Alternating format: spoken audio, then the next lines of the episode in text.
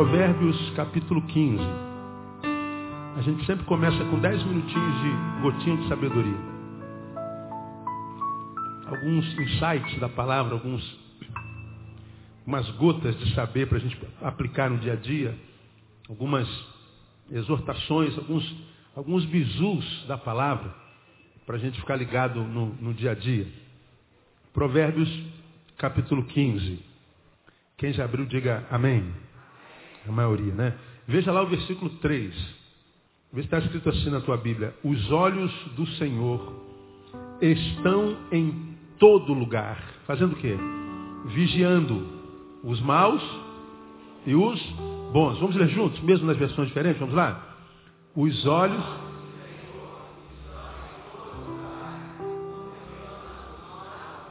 em algumas versões, contemplando os bons e os maus. Então, esse texto está dizendo que os olhos do Senhor são olhos ah, aos quais nenhum lugar está fechado.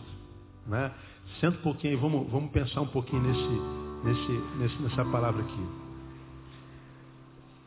Esse é um versículo que ele pode, ele pode causar, deveria causar dois tipos de reações em nós. Diferentes em nós. Dois tipos. Em uns uma, em outros outro.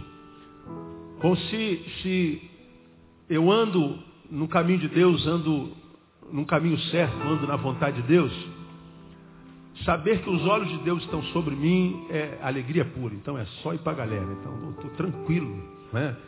Porque eu conheço meu coração, sei dos meus passos, sei o que faço e, e, e sei como é que eu estou na presença de Deus. Então, se, se essa pessoa está bem com Deus, saber que os olhos de Deus estão sobre ele, gera ainda um conforto ainda maior, porque, primeiro, Deus está vendo o quanto ele está se esforçando para fazer a vontade dele. Deus está vendo o quanto você tem lutado contra si mesmo, negado a si mesmo, tentado negar-se a si mesmo, para que a vontade do Senhor na tua vida seja feita. De modo que quando você sabe que Deus está vendo isso na tua vida e você tem é, tido êxito, você sabe que a tua vida tem despertado um sorrisão em Deus de, de orelha a orelha. Além de, uma vez que você sabe que caminha certo, você caminha ainda com mais tranquilidade, porque ainda que os teus inimigos pelejem contra você, porque os olhos do Senhor estão contra ti, a palavra dita a Josafá, há tantos anos atrás, cumpre-se na tua vida, porque o Senhor disse assim, nesta peleja, não tereis que pelejar. Ele está dizendo, essa batalha é do Senhor. Então quando a gente está bem, bem, bem na fita, como dizem por aí, diante de Deus, saber que os olhos do Senhor estão sobre nós, pô. Satanás, só lamento por ti, filho, você perdeu. Agora, se a gente não anda certo, irmão, se a gente não anda correto, se a gente é vacilão, como diz por aí, se a gente tem duas faces, uma aqui dentro, outra do lado de fora, saber disso aqui deveria gerar um temor e um tremor, quem sabe até um pavor no coração daqueles que ouvem uma palavra como essa. Isso se ainda há algum temor de Deus no coração desse. Porque saber que o Deus que a gente adora e serve, o Deus cuja palavra a gente abre constantemente nesse lugar, conhece o homem que nós somos dentro e fora. O Deus que sabe o que eu faço aqui e lá. O Deus que sabe o que eu pratico fora e carrego dentro. E se eu que me percebo, me enxergo, e sei que vivo uma vida completamente longe da vontade de Deus. Eu não sou quente nem frio, sou morno. É, Cumpre-se a palavra deste mesmo texto que está lá em Apocalipse, que diz que o Senhor nos vomitará da sua boca. Esse texto deveria gerar temor, porque a ideia de, de que eu ando na rua e existem dois olhos lá em cima, para quem não há nem parede de chumbo, né? porque até o super-homem né, tem as suas, suas limitações, ele vê tudo, menos através de uma parede de chumbo. Mas nós servimos um super Deus, que nem parede de chumbo tapa, inibe o olhar dele. Ele é um Deus diante do qual está todo mundo despido, nu. Deus não conhece roupa. Isso aqui que a gente bota para tapar o corpo, Deus não conhece. Aliás, Deus não conhece nem corpo. O corpo que a gente usa para ser a roupagem da alma. Deus não conhece nada disso. Deus, quando olha para a gente, ele atravessa a gente de um lado para o outro. Conhece de cima a baixo. E essa palavra é uma palavra que deveria calar no nosso coração, porque nós não podemos brincar com esse Deus, irmão. Esse é um Deus com o qual não se brinca. Eu diria para ti o seguinte: brinque com Satanás. Diga que Satanás é um bobão, seja lá o que você quiser chamar. Satanás é um trouxa, é um Zé Mané. É mesmo. Ele é um inimigo a ser vencido, um inimigo já vencido e não a ser vencido. Ele já está debaixo dos nossos pés. Então com o diabo a gente não tem que se preocupar, embora a maioria dos crentes se preocupem mais com o diabo do que com o próprio Deus. Não é? Com o diabo a gente não precisa nem, nem, nem lembrar dele no dia a dia, porque quando a gente anda debaixo da sombra do Todo-Poderoso, a gente descansa nele. Aquele que habita no esconderijo do Altíssimo, o que, que acontece? A sombra do onipotente descansará. Aquele que habita, não é o hóspede que vai e volta. Não é o hóspede que passa um tempinho lá na presença dele, mas porque é hóspede, pode até dormir uma noite lá, mas ele vai sair de lá mais cedo ou mais tarde, porque o hóspede, ele não habita ali. Essa promessa descansará a sombra do Todo-Poderoso, aquele que habita. Então, se a gente anda no caminho de Deus, Satanás, a gente risca do rol de pessoas que nos preocupam ele simplesmente não existe. Satanás não existe. Como nós não existimos para Satanás. A Bíblia diz, sujeitai-vos, pois, a Deus e resistam ao diabo. Se você se sujeitar a Deus e resistir ao diabo, o que, que ele faz? Ele foge. Você acredita nessa palavra, meu ou não? Diga, irmão, para você. Ele foge, irmão. Então é, é, é, só se sujeitar a Deus. Acabou, não precisa fazer mais nada. Resista. Ele vai tentar, tentar, tentar, mas logo, logo ele foge. Perdi. Ele vai dizer, com esse cara eu perdi, com essa mulher eu perdi. Agora, se eu não me preocupo com o diabo, eu particularmente não penso nele nem um segundo da minha existência. Eu só lembro que o diabo existe quando alguém vem perguntar alguma coisa sobre o diabo. Porque se ninguém me falar do diabo, eu não penso no diabo nunca. Diante de Deus eu falo isso para você. Agora eu ando com Deus na cabeça o tempo inteirinho. O tempo inteiro. E a ideia de que os seus olhos estão sobre mim deve gerar em mim respeito, deve gerar em mim temor. De modo que eu não posso viver uma, uma vida dúbia, eu não posso ser um lá, outro cá. Até porque, e aqui eu termino a minha palavra, saber que os olhos do Senhor estão em todo lugar, que Ele vê tudo, Ele tudo vê, não há nada oculto aos seus olhares, ao seu olhar, é além de gerar temor em nós, deve gerar algo ainda muito mais profundo. Eu quero encerrar essa gotinha aqui lendo com você Romanos capítulo 2. Vamos lá no Novo Testamento, palavra de, do apóstolo São Paulo pelo Espírito Santo, Romanos capítulo 2. Os olhos do Senhor estão em todo lugar, vigiando, contemplando os bons e os maus. Ele está vendo o que, que os maus estão fazendo, está vendo o que, que os bons estão fazendo. Ele está vendo quando aquele que parece ser bom só parece porque os seus frutos são maus. E está vendo aquele que até parece ser mal, mas é bom porque os seus frutos são, são bons. Deus discerne bem tudo. Seus olhos estão em todo lugar, contemplando as obras de cada um. Agora, olha que interessante. Romanos capítulo 2, versículo 5. Mas, segundo a tua dureza e teu coração impenitente entesouras ira para ti no dia da ira e da revelação do juízo, do justo juízo de Deus. Leia comigo o versículo 6. Que retribuirá a cada um como? Segundo as suas obras. Paulo está dizendo de um grupo de pessoas que, que vive uma vida dúbia.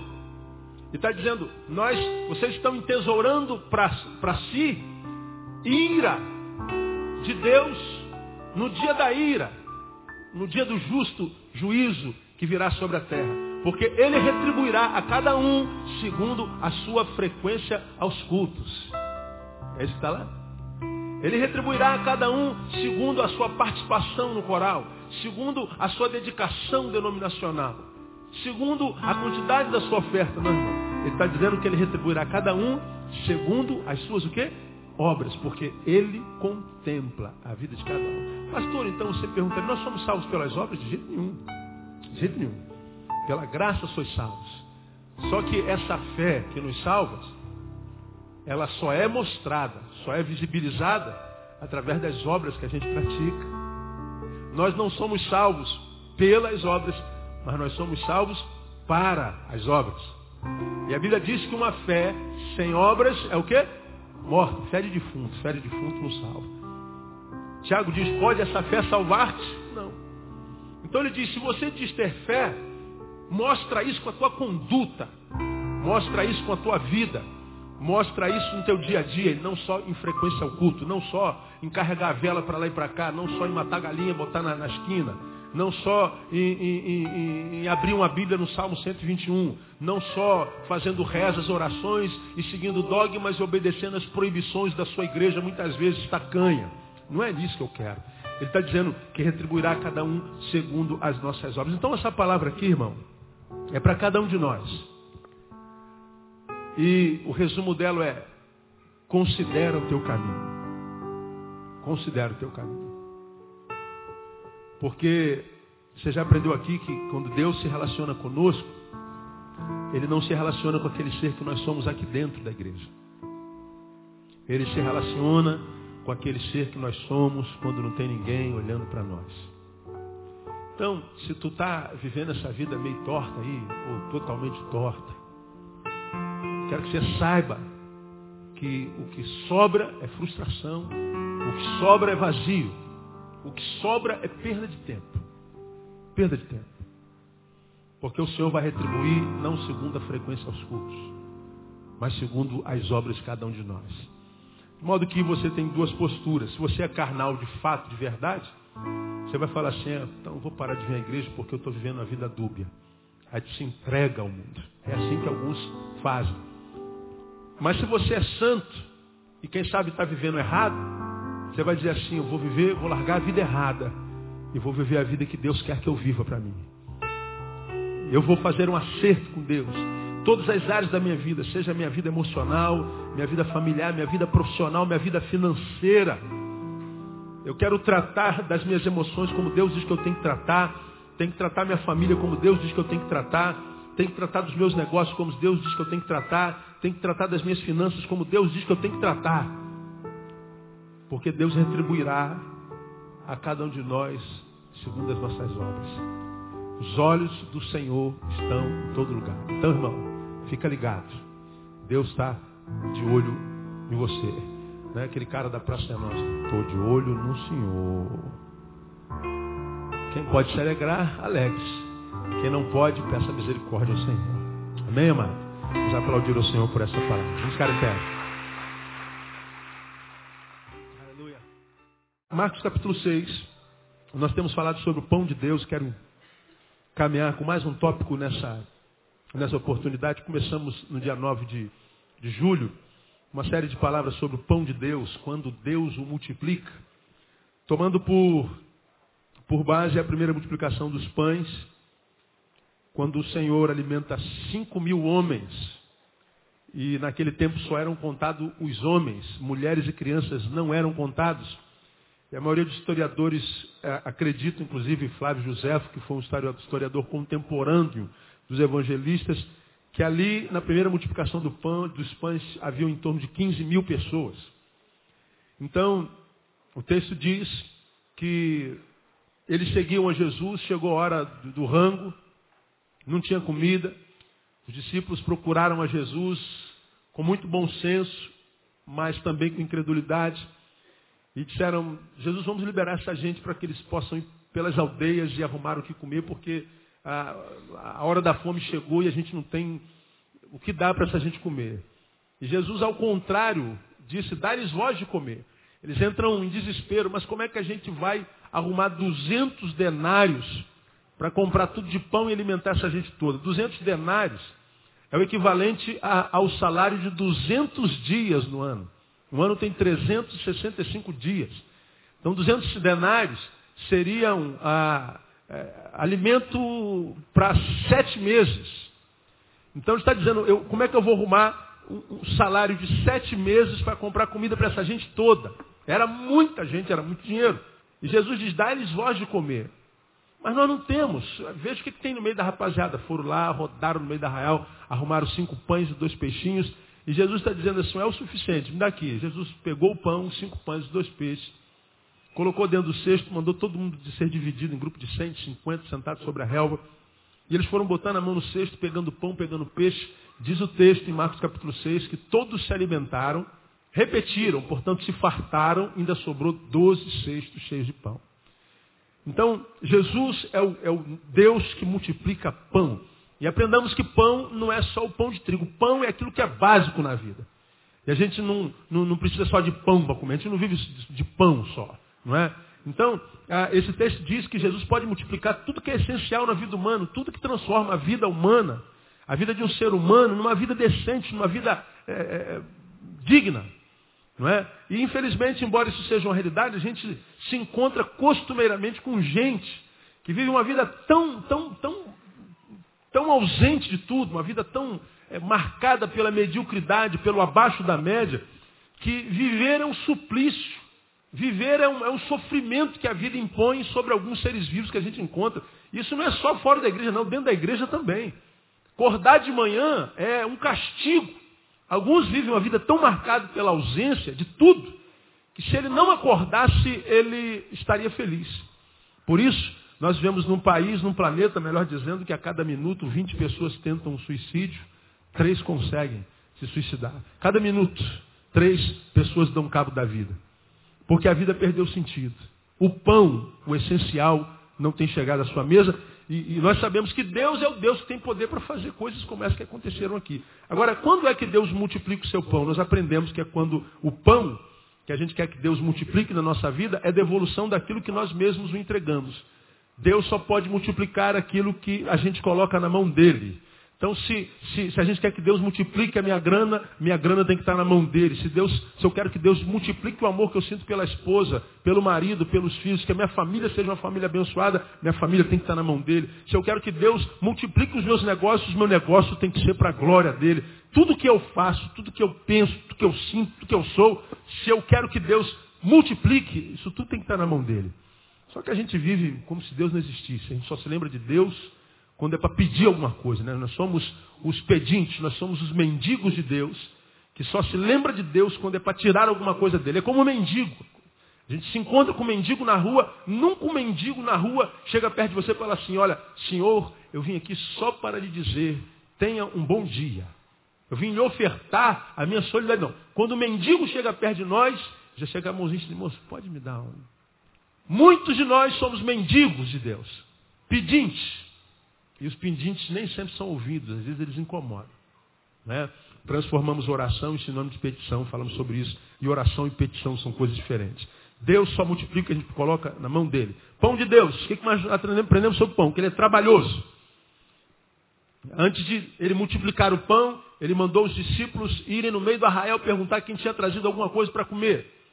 E depois que chegou cinco pães e dois peixes, ele diz, é o suficiente, porque até o nada para Deus é matéria-prima. Quanto mais cinco pães. Cinco pães para 15 mil é, é, é, muito pouco, mas para Deus é o suficiente. É demais até. Né?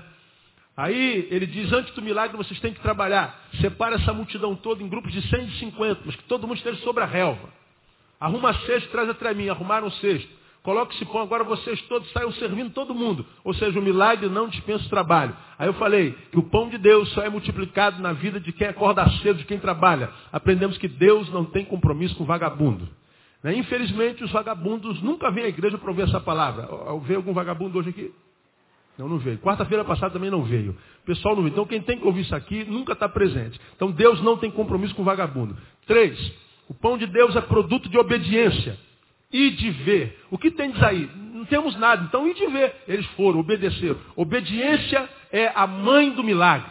Não existe milagre sem obediência. Esse texto registra um grande milagre. Onde versículos 5 e 6 dizem que Jesus não pôde fazer nenhum milagre. Está falando de, de Nazaré. Porque lá ninguém tinha fé para ser curado.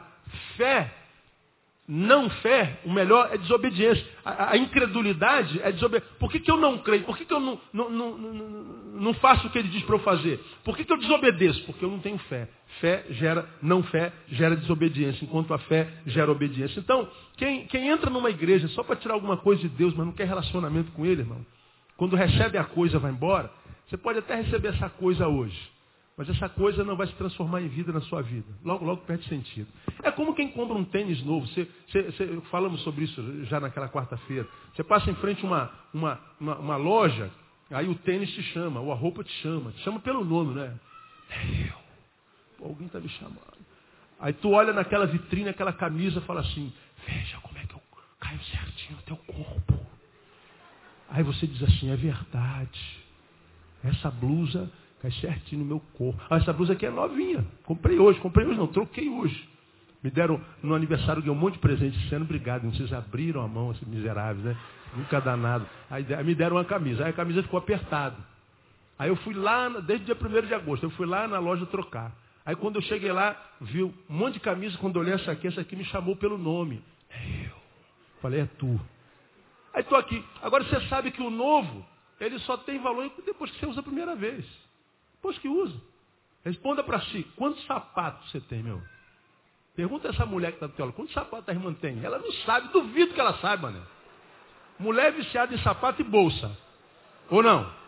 Quanta mulher, quantas mulheres aqui gostam de sapato e bolsa? Levanta a mão. Todo mundo, mas mulher, mulher nasce com três, três missões no mundo. Primeiro é emagrecer, ela nasce para emagrecer. Toda mulher no mundo quer emagrecer. Segundo é para comprar sapato e bolsa. É uma coisa de doido, né? E nem sabe. Agora, não adianta vir aqui só para tirar alguma coisa de Deus. Tem que obedecer a palavra, tem que ser obediente. Mesmo quando o obedecer é contra a sua própria vontade. Deus não quer ser o seu supermercado, Deus quer ser o seu amigo. Né? Falamos sobre isso. Quatro, o pão de Deus é gerado pela esperança. Quem é, é, perde a esperança perdeu a capacidade de, de, de ser feliz. E hoje eu quero dizer o seguinte: o pão de Deus, em sexto lugar, é privilégio de quem reconhece que nem só de pão vive o homem. O pão de Deus é privilégio para quem reconhece que nem só de pão vive o homem. Porque o cara que vive correndo atrás do pão, está correndo atrás do pão, porque o pão está correndo dele. E aí como é que está a vida, irmão? Correndo atrás. E aí, brother, como é que está? Ih, pastor, estou correndo atrás. Vem, vamos pagar um mico, Lenilson, já que você está aqui no primeiro banco. Dá, dá, dá no hop hop, hop hop, um, dois. Eu estou correndo atrás. Vamos lá. À direita, direita, direita. Estou correndo atrás. Vamos lá. Aí, e aí? Ô, oh, irmã, como é que está a vida? Estou correndo atrás. E aí, Jorge, como é que está? Estou correndo atrás. E aí? Ô, oh, e aí, Janal, como é que está? Correndo atrás da benção. Lenilson é uma benção. E aí? Mãe Georgina, como é que está? Correndo atrás da benção. Pode sentar. Pô, vai chegar uma hora, meu.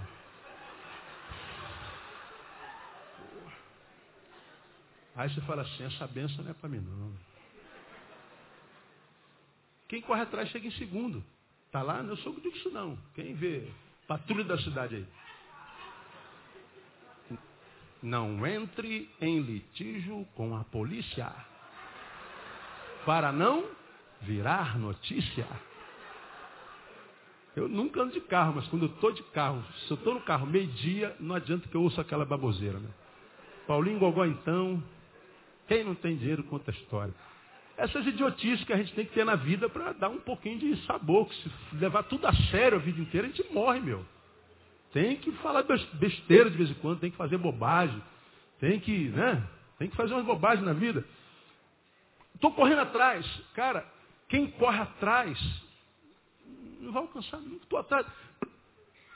Deuteronômio 28 diz: Todas essas bênçãos virão sobre ti e te alcançarão. Crente não corre atrás da bênção. A bênção corre atrás do crente. Quem é crente aqui? Diga assim: a bênção vai me alcançar. Fala para o irmão que está do seu lado, vai te alcançar, não pode ficar tranquilo. Quantos creem nessa palavra aí? Aplaudo ao Senhor bem forte porque é de Deus. Deus sabe que você precisa ouvir isso. Quando é que a bênção me alcança?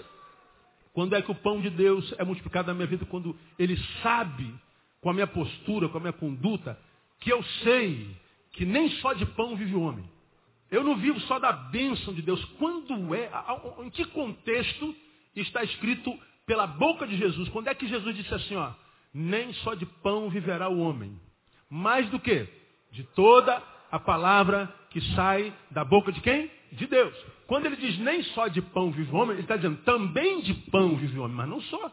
Então tem que correr atrás do pão. O pão tem que ser multiplicado. O essencial tem que chegar. Agora, às vezes nós estamos tão envolvidos atrás de uma coisa que a gente abre a guarda sobre todas as outras coisas da nossa vida. Abriu uma empresa, tem que trabalhar de manhã, de tarde e noite. E vai trabalhar de manhã, de tarde e noite. Não cuida mais da esposa nem dos filhos. Estudou igual condenado para passar na faculdade. Passou na faculdade. Uma vez na faculdade, esquece de vir para a igreja domingo, quarta-feira, porque diz que está cansado, está estudando. Ele cobre a cabeça e descobre o pé. Cobre o pé e descobre a cabeça. Ele esquece que a vida dele é um ajuntamento de coisas sucessivas. Você não pode caminhar num veio só, numa vertente só. Eu tenho que vigiar todas as áreas da minha vida, porque senão eu dou legalidade, o diabo entra numa área que está descoberta. E às vezes nós estamos, porque temos necessidades, como eu falei da oração, tão envolvidos por um problema e com a ansiedade da resolução do mesmo, que a nossa vida vive e gira em torno desse bendito desse problema. Agora nós acordamos pensando na necessidade, dormimos pensando na necessidade, almoçamos pensando na necessidade, vamos para a cama pensando na necessidade. E às vezes você vai amar a tua esposa, não acontece porque você estava pensando na necessidade aí. O que, que foi, amor? Ah, não estou legal, amor. Não estou legal.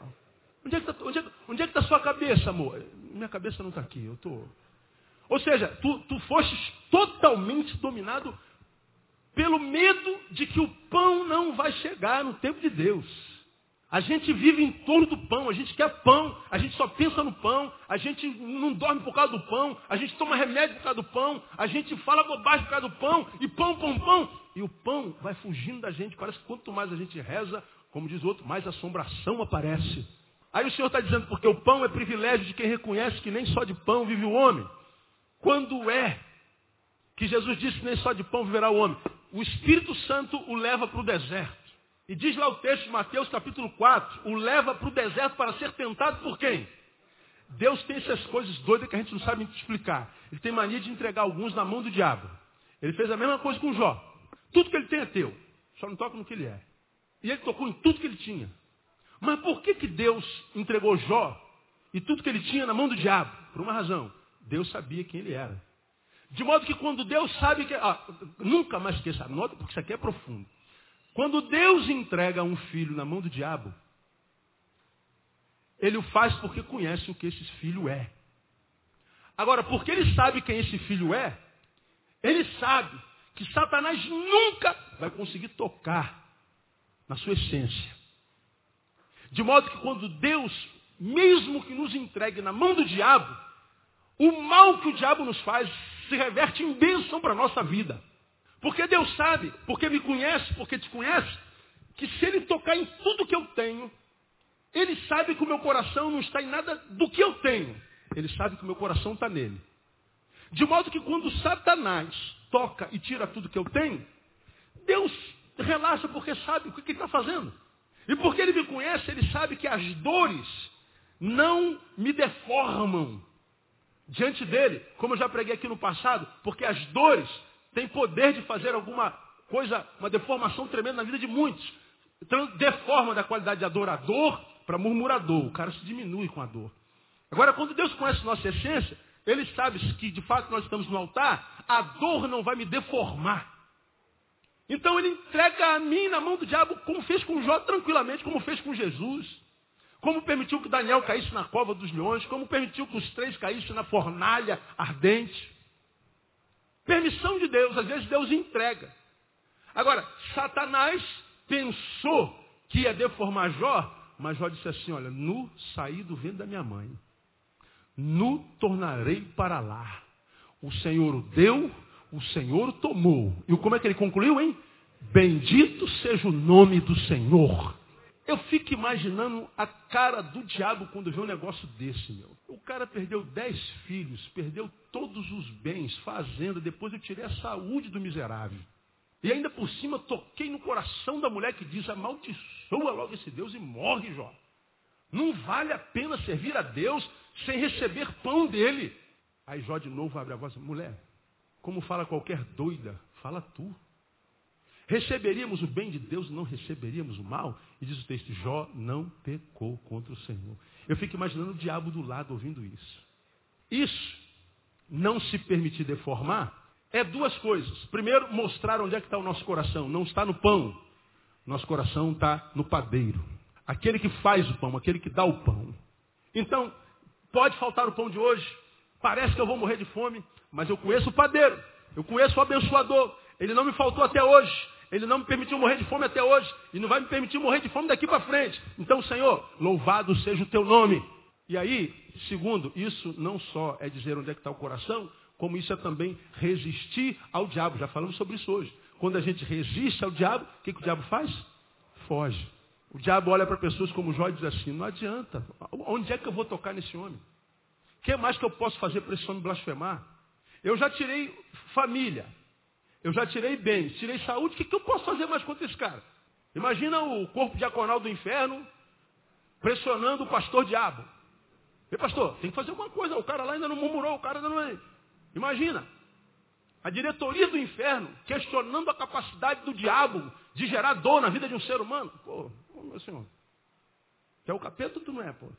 Tu é o príncipe das trevas ou não é? Olha o cara lá glorificando ao Senhor, todo torto, todo doente, todo arrancando a telha, com telha as cascas da ferida e dizendo, aleluia, podia ser pior, glória a Deus. E o Jó adorando. Você imagina a perplexidade do diabo? O que, que eu posso fazer contra esse homem? Qual é o poder que o diabo pode exercer contra a nossa vida se o nosso coração está liberto do pão? Que tipo de poder ele pode exercer contra mim, contra você? Como? Porque a Bíblia diz que se alguém é nascido de Deus, o que está escrito lá no final? O maligno não o toca. Não toca no que ele é, não no que ele tem. No que ele tem, ele pode tocar. Agora, se eu sou na presença de Deus, Satanás não me toca, ele vai tirar o pão, ele vai tirar o que ele quiser. E a gente não vai se deformar, porque o nosso coração não está no pão. Porque a gente sabe que nem só de pão vive o homem. E aí o diabo diz, ó, eu não tenho poder contra esse cara, meu. Vou tirar mais o quê? Aí o diabo foge de nós. Porque ele descobre que Jó entendia e reconhecia que nem só de pão vive o homem. E aí o que, que acontece quando Deus entrega na mão do diabo um servo? E esse servo não se deforma, porque Deus já o conhecia. Diz o texto que Deus restituiu a Jó quatro vezes mais. Mudou o cativeiro de Jó. Jesus, da mesma forma, diz o texto, que Deus o levou ao deserto pelo Espírito para ser tentado. Passou quantos dias, quantas noites lá? Quem se lembra? 40 dias, 40 noites. Depois teve fome, lógico, 40 dias, 40 noites. Aí, irmão, não quer emagrecer? Faça um teste. Jesus, homem, pode, você pode também. Fecha a boca. Que aí dá. Aí o homem sentiu fome, aí o diabo aparece. Ora, o diabo só nos tenta na nossa fraqueza. Ora, se, se o teu problema é dinheiro, irmão, Deus não vai te tentar colocando um cachorro na tua frente. Não vai.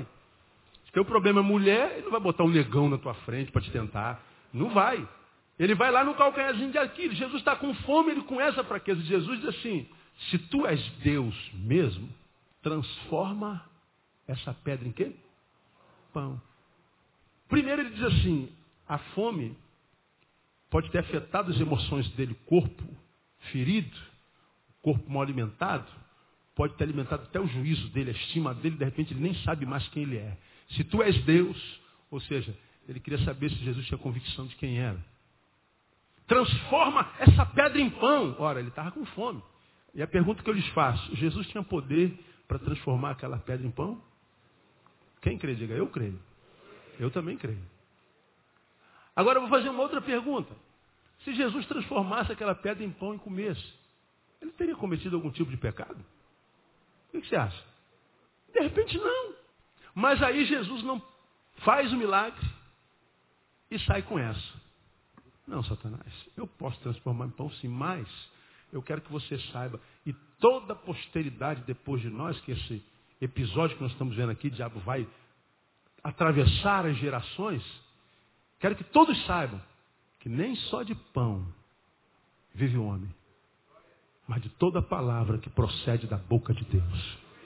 E por que, que ele não transformou aquela pedra em pão? Por causa de mim, por causa de você. Porque alguns de vocês, o marido foi embora e você disse assim, eu não vou conseguir viver sem esse homem. Sem esse pão eu não vivo. Perdeu o emprego? Pastor, sem esse emprego eu vou morrer. Teu carro foi roubado? Pastor, eu não vou conseguir viver sem esse carro. Pastor, o meu filho morreu. Eu não vou conseguir viver sem esse filho. Você não vive só pelo filho, nem só pelo marido, nem só pelo carro. Você não vive por nada que está ao teu redor, que seja concreto, que você toque. Você não vive só disso. Nem só de pão vive o homem. Não só da bênção, não só do que eu tenho. Eu vivo da palavra de Deus. Esse texto está dizendo que o pão é multiplicado quando Deus percebe que nem só de pão vive o homem. Quando nós percebemos seja, que o nosso coração, embora esteja a, a, amante de tantas coisas, amo minha esposa, amo minhas filhas, amo minha igreja, amo tudo que tenho, como diz o plástico do carro. Não tenho tudo que amo, mas amo tudo que tenho. Amo mesmo. Agora, se o Senhor tirar tudo que eu tenho, será que ainda assim eu vou permanecer saudável e glorificar o seu nome? O que me faz aproximar-me de Deus? Porque há muitos que se aproximam de Deus por N razões, menos por causa de Deus. Já preguei sobre isso aqui. Porque você está na igreja, porque eu tenho medo de morrer para o inferno, pastor. E se não existisse inferno, você se aproximaria de Deus? Não, aí eu pastor. Por que se aproxima de Deus, irmão? Porque Deus é poderoso e Ele pode fazer abundante mais, além daquilo que eu peço ou, ou penso. Então Deus é poderoso, Ele vai me dar. E, e, e, e se você não tiver carência nenhuma, vai permanecer na presença de Deus? Eu me aproximo da luz de Deus porque eu tenho medo de escuro, das trevas. Então, veja que o que te empurra para perto de Deus não é Deus. Não é o poder atrativo de Deus. É o poder repulsivo do mal. Aí você vai lembrar disso aqui que eu preguei há bem pouco tempo atrás. Deus fala assim para você e para mim também, portanto para nós. O que te traz a minha presença, filho?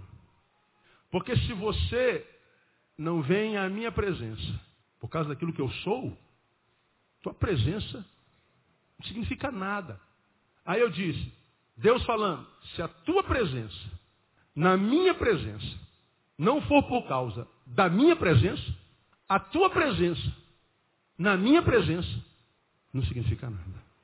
Porque foi Deus quem disse assim, já não vos tenho chamado servos, mas vos tenho chamado amigos. Amigos se relacionam, não para tirar uma coisa do outro. Amigos se relacionam porque tem prazer em estar com outros. Tem maridos que têm amigos tão chegados que passa mais tempo com o amigo que com a esposa. E a esposa odeia o amigo dele.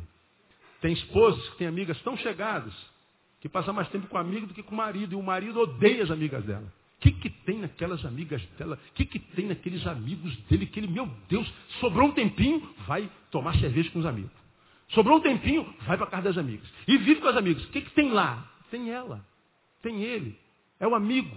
É amiga. Amigos gostam de passar tempo juntos. Estão conversando o quê? Nada. Às vezes conversa fiado, só conversa abobrinha. Ganhou o que estando lá, amor? Eu ganhei nada, eu só estive com ele. É amigo. Agora, com Deus, a gente sempre quer tirar alguma coisa. A gente sempre quer roubar dele alguma coisa, pedir a ele alguma coisa. Não é uma amizade desinteresseira. Nós nos aproximamos de Deus por causa do bendito do pão, por causa da maldita da bênção. Olha que coisa esquisita.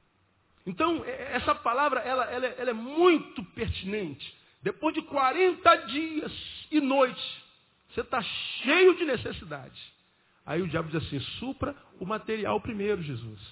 Transforma a pedra em pão. Certamente ele estava com, com dores no corpo, ele estava com dúvidas a respeito de Deus, porque Jesus é Deus esvaziado, né? Em termos. Porque Filipenses diz, Paulo em Filipenses, porque ah, Deus, Jesus, é, esvaziando-se a si mesmo, tornou a forma de homem, foi obediente e obediente até a morte de cruz. Então, quando, quando Deus se faz homem, ele não deixa de ser Deus, mas se limita à condição humana. Então, uma pessoa que fica 40 dias e 40 noites sem comer é, é, é tomado por um monte de necessidades. Necessidades. Mas ele diz, satisfaz o material primeiro. Transforma a pedra em pão. E Jesus poderia fazer isso, acho que não teria problema nenhum, quem sabe, tivesse, quem sabe se a gente se aprofunda, de repente acha um problema, mas eu acho que comer pão não é pecado nunca. Não é? Ainda mais depois de 40 dias sem tê-lo, sem comê-lo. Só que Jesus queria ensinar para mim, para você, que não é só de pão, não é só de coisa terrena. Irmão, nós podemos viver sem tudo que nós temos. Quem tem mãe e pai, diz assim, meu Deus, eu não consigo nem pensar se a minha mãe morrer, se meu pai morrer. Pastor, não dá nem para eu pensar um negócio desse. É, eu também já pensei assim. Hoje eu não tenho nem pai nem mãe, como um monte de vocês aqui também não tem pai nem mãe. E vou dizer, mas tua mãe vai morrer. Teu pai também. E tomara que morra antes de você. Porque a dor é menor. Porque a lei diz, a lei da existência, da biologia, diz que filhos sepultam pais. Já é doloroso. Agora, quando pais sepultam filhos, é mais doloroso ainda. Porque é antinatural. Aí a gente diz assim, meu Deus, se minha mãe morrer, se meu pai morrer, se meu filho único morrer, meu Deus, isso que eu não suporto, suporta. Nós suportamos tudo, irmão. Agora, o que Deus está dizendo com esse texto é que o que a gente não suporta é viver longe da presença de Deus. Porque a gente vai existindo, existindo, existindo, e a vida vai se transformando como vai se transformando a vida de um monte de seres humanos, e alguns deles aqui no nosso meio, uma vida sem sentido, vazia, oca. Uma vida que, como eu disse, acordar é um suplício, é um castigo. E aí você corre de um lado para o outro com uma barata tonta buscando socorro. E não há nada nem ninguém que consiga dizer qual é o teu problema, o que está acontecendo, por que, que você está como está. A vida foge da gente. Se a gente morre, a gente dá morte chegar, como tem dito lá. Porque a gente tem pão, mas não tem vida. Não está faltando nada, mas nada do que eu tenho se transforma em vida na minha vida. Jesus se preocupa. Olha que coisa interessante, irmão. Nesse texto, já vou terminar. Quando, quando você lê ah, os versículos 34, vê lá, já vou terminar. Jesus, ao desembarcar, viu uma multidão. Marcos 6, 34. Jesus, ao desembarcar, viu uma grande multidão. E o que, que aconteceu? O que, que ele sentiu? Compaixão deles, compadeceu-se deles.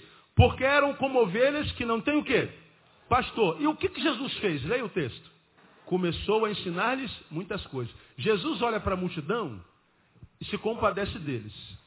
E qual é a atitude dele? Vem cá que eu vou ensinar vocês algumas coisas. Jesus ensina. Os discípulos olharam para a mesma multidão. Veja o versículo seguinte. 35. Estando a hora já adiantada, aproximaram-se deles seus discípulos e disseram, o lugar é deserto e a hora já está muito adiantada. Despede-os para que vão aos sítios, às aldeias em redor e comprem para si o que? Leiam. O que? Comer. Jesus olha para a multidão, se compadece e ensina. Os discípulos olham para a mesma multidão, se preocupam e dizem, temos que dar de comer a essa gente, temos que encher a barriga dessa gente. Jesus diz, eu preciso encher a alma dessa gente. E os discípulos dizem, eu preciso encher a barriga dessa gente. Aí vem Jesus e diz, meus discípulos, a vida não se resume à barriga cheia. A vida não se resume ao comer, ao beber, ao possuir.